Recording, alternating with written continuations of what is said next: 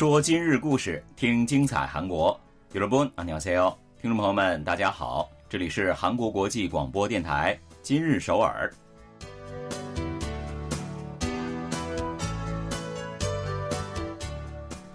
聚焦今日首尔，体会当下韩国，让我们带您走遍韩国的每个角落，让我们把最真实的韩国送到您的耳边。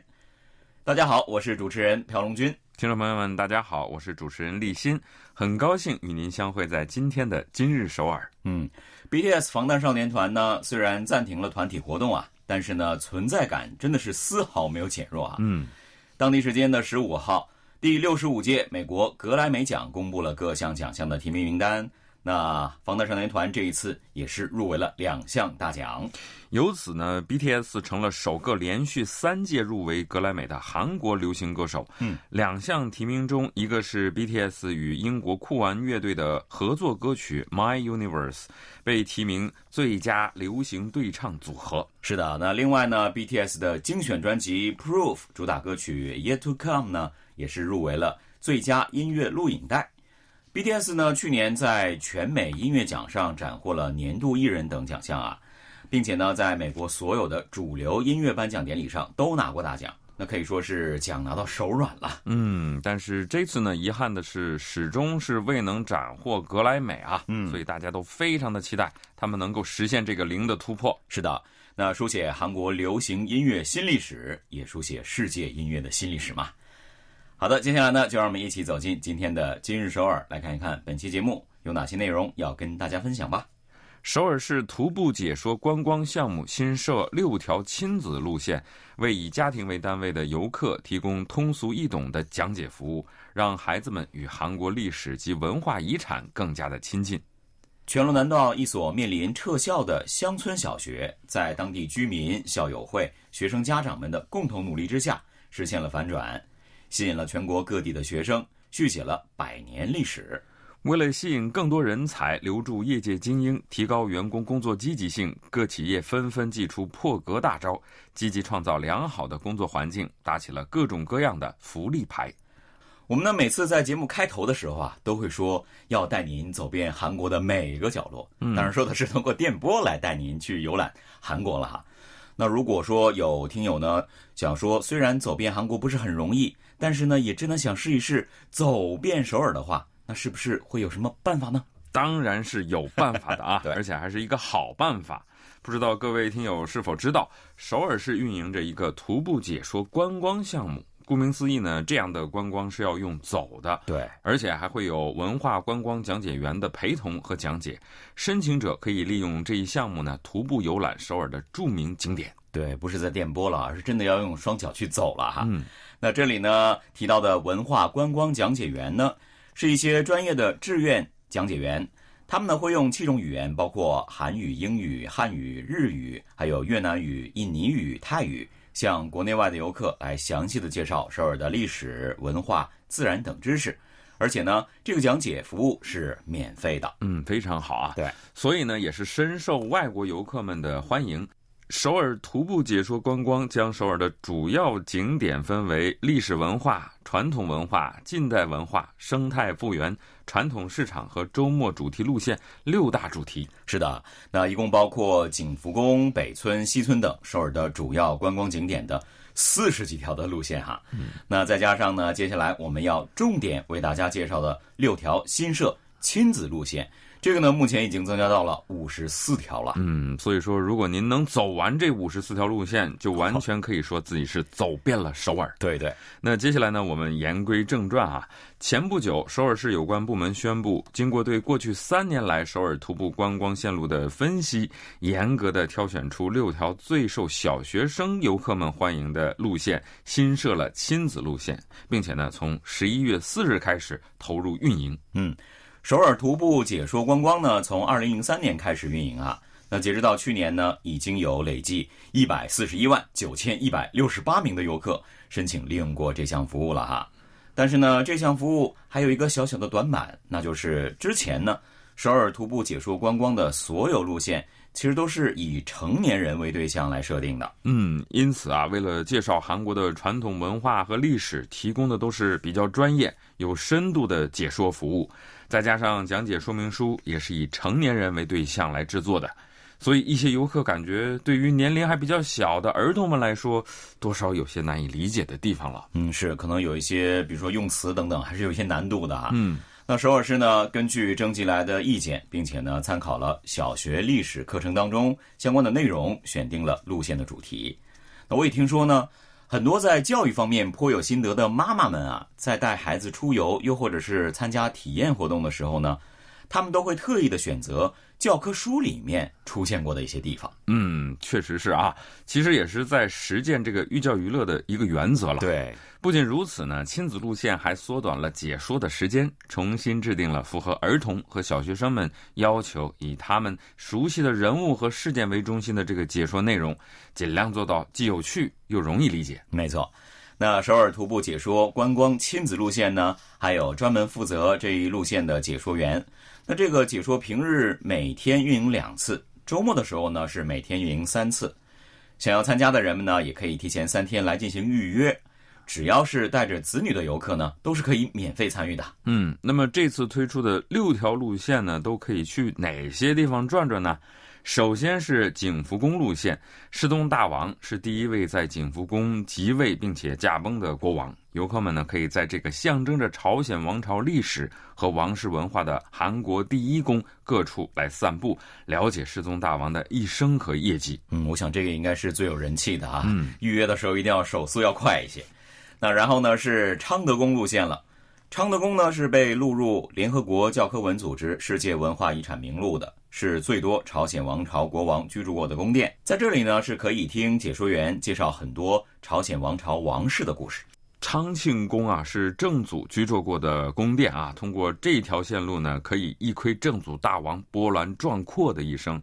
那作为引领朝鲜王朝后期文化复兴的一位国王，相信很多人对他也是感到好奇的。是的。那德寿宫路线呢，主要介绍的是为了维护国家主权和重建而努力的大韩帝国的故事。那宫里那西式的建筑还有传统的建筑共存的风景呢，也一定会给所有的人留下深刻的印象的。如果想要了解首尔六百年的历史，可以选择洛山城郭线路啊。围绕朝鲜王朝首都汉阳的汉阳都城是现存世界都城中最大。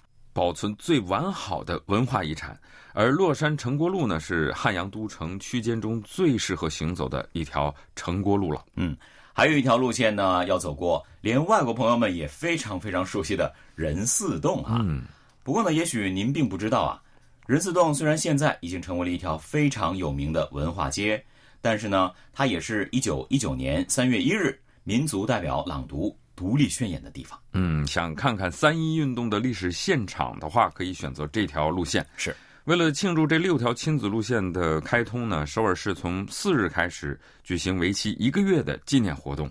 走过这些亲子路线的家庭和小学生朋友们都可以参加。没错，介绍了半天啊，说的我都想去参加了哈。嗯，那家中有小朋友，特别是小学生的子女的父母们呢，也可以考虑一下，利用首尔市提供的这一大福利。趁着现在天气还没有特别冷，而且现在呢也是各种故宫非常美的一个季节啊，嗯，所以呢挑选一条路线，带着孩子们快乐出发吧。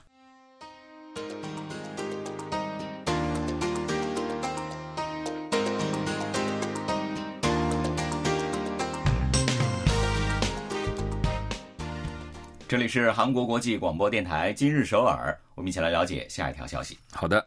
十一月十三日，七十二岁的任忠哲坐在全罗南道海南郡北日小学的操场上，望着主席台上高高挂起的庆祝北日小学建校一百周年的条幅，心中是感慨万千呐。是的，他说了，多亏了大家发挥爱校心、爱乡心，自己的母校才能够得以避免并点撤校的危机啊，迎来了建校。一百周年这样非常非常有历史意义的日子。嗯，北日小学啊是海南郡北日面的一所小学。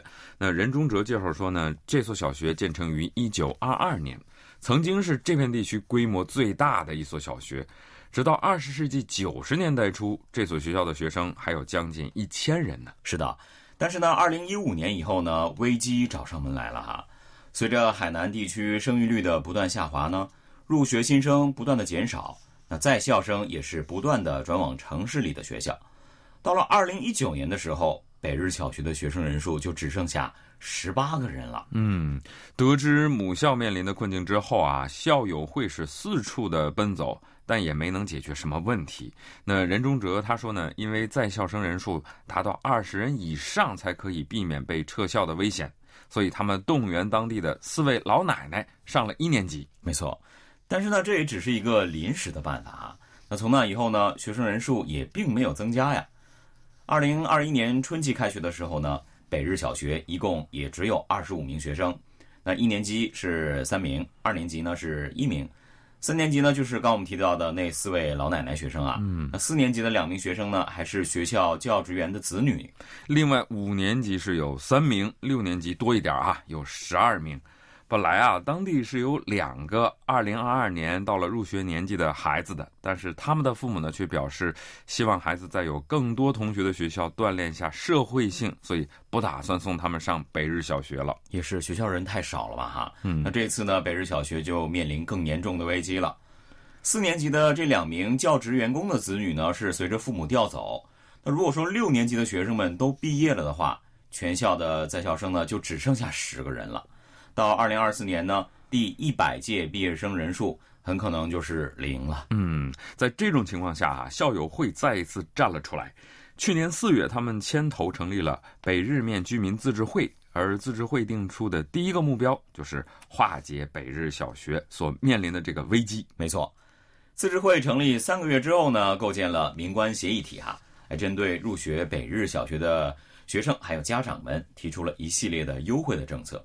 比如说呢，学校表示将会为在校生提供免费的全天托管服务，还有一个非常吸引人的一个政策，那就是会为全体的学生提供到海外研修的机会。嗯，另外还有就是呢，学生入学和毕业都可以获得奖学金一百万韩元，哇，并且为在校生呢提供无上限图书购买保障，与地区携手雇佣专业的教师等等啊。这等于是花钱请你来上学的感觉哈。那对家长们提供的这种各种优惠也是很多的，其中呢最有代表性的就是，如果是从外地搬来的家庭呢，那么这里会为他们免费修理空置的房屋，并且呢会以非常低廉的房租提供给他们。嗯，据悉呢，房租在每月十万韩元左右是非常便宜的啊。另外呢，还会为有需要的家长提供就业岗位，或者是为他们的就业呢牵桥搭线。如果有家长说希望归农归村，还会为他们呢介绍相关的事业指导团，来帮助他们尽快的适应农村的生活。是，校友会呢更是非常痛快的啊，捐出了四亿五千万韩元的后援资金啊。嗯，在多方面的努力之下，北日小学的复活真的是看到了希望。全国各地呢也不断有人来咨询入学的事宜了。那从去年十二月呢，从首尔、京畿道还有江原、中青等地搬来了二十二户的家庭。嗯，得益于此啊，北日小学的学生数呢一下子就增加到了五十个四个人啊，除去那几位奶奶学生。嗯，而且呢，还有十个家庭决定到今年年底为止也要搬来。另外呢，还有三十户人家正在等待着走完相关的程序啊。是的，预计呢，很快这所小学的学生人数那就可能会超过一百人了哈。今年呢，带着一对双胞胎兄妹搬到这里的刘女士说了，她希望呢，孩子能够在大自然的怀抱和浓浓的人情味儿当中成长，所以呢，从京畿道搬到了这里。嗯，这些都是像北日小学这样的小山村小学才有的这种魅力哈。嗯海南郡表示呢，将把北日小学的成功事例应用到其他地区面临着同样处境的另外三所小学，拿出更多的预算来做这方面的支援。没错，相信呢，北日小学的可喜变化也会在这些学校里发生，而孩子们呢，也会因此有了更多的选择。学校并不只有大地方才有，小山村的学校也有它不可取代的魅力。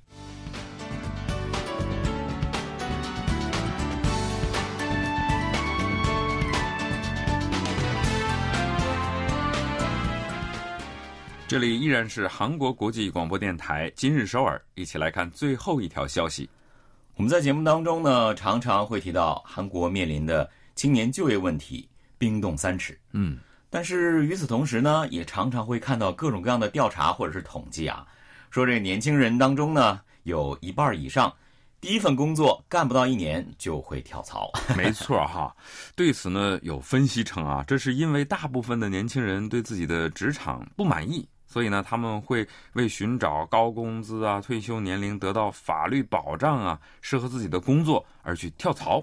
现在年轻人真的是很精明哈。嗯，那二零零九年呢，进入到某国内大企业之后呢，经过数次的离职，目前在一家 IT 企业当中做中层管理的 A 某就说，虽然现在大家对于终身职场的消失已经达成了共识了，甚至呢还出现了跳槽上瘾这样的一种说法，但是呢，归根结底啊，人们跳槽还是希望能够找到更好的工作环境。福利更加人性化的这样的工作，嗯，他还说啊，其实要留住人才很简单，那就是提高公司本身的魅力，创造让员工不想离职也舍不得离职这样的岗位。是，最近呢，媒体也是频繁提到了一个词儿啊，叫做 t r u h a n t e s a 嗯，其实呢，就是现在在这个欧美掀起的讨论热潮的 quiet quitting 啊。那这个词呢，直接翻译过来呢，其实就是安静的离职。嗯，不过我感觉呢。好像是用精神离职，似乎更确切一些。嗯，没错啊。韩国不少的年轻人也是纷纷表示自己已经精神离职了，躺平了啊。其实有很大一部分原因，就是因为付出和得到是不成正比。嗯，所以大家就得出结论：我干嘛要加班要奋斗呢？只做最基本的分内事就完了。对。那在这种情况之下呢，为了不让年轻人才离职，或者是干脆躺平，最近几年间呢，众多的企业开始争先恐后的。制定一些职场文化改善方案，拿出各种升级版的福利项目，希望能够留住 M Z 一代的职员。A 某介绍说，哈，最近在 IT 企业中呢，已经是很难找到没有引进弹性工作制的地方了。嗯，即使上午九点这个人不在工位上，也没有人觉得会奇怪啊。不仅如此啊，实行隔周四天工作制的地方是越来越多了。没错。韩国最大的门户网站 Naver 呢，今年七月就大幅修改了工作制度，职员们每六个月就可以自由的选择一次工作方式，可以呢每周三天在办公室上班，也可以选择居家办公。据说呢，选择了居家办公的话呢，公司里就不会安排他的这个座位啊，员工们可以彻彻底底的将居家办公进行到底。没错，还有一些企业呢，更加努力的去倾听员工们的意见啊。对一些不必要的惯例来开刀，实现职场文化的革新。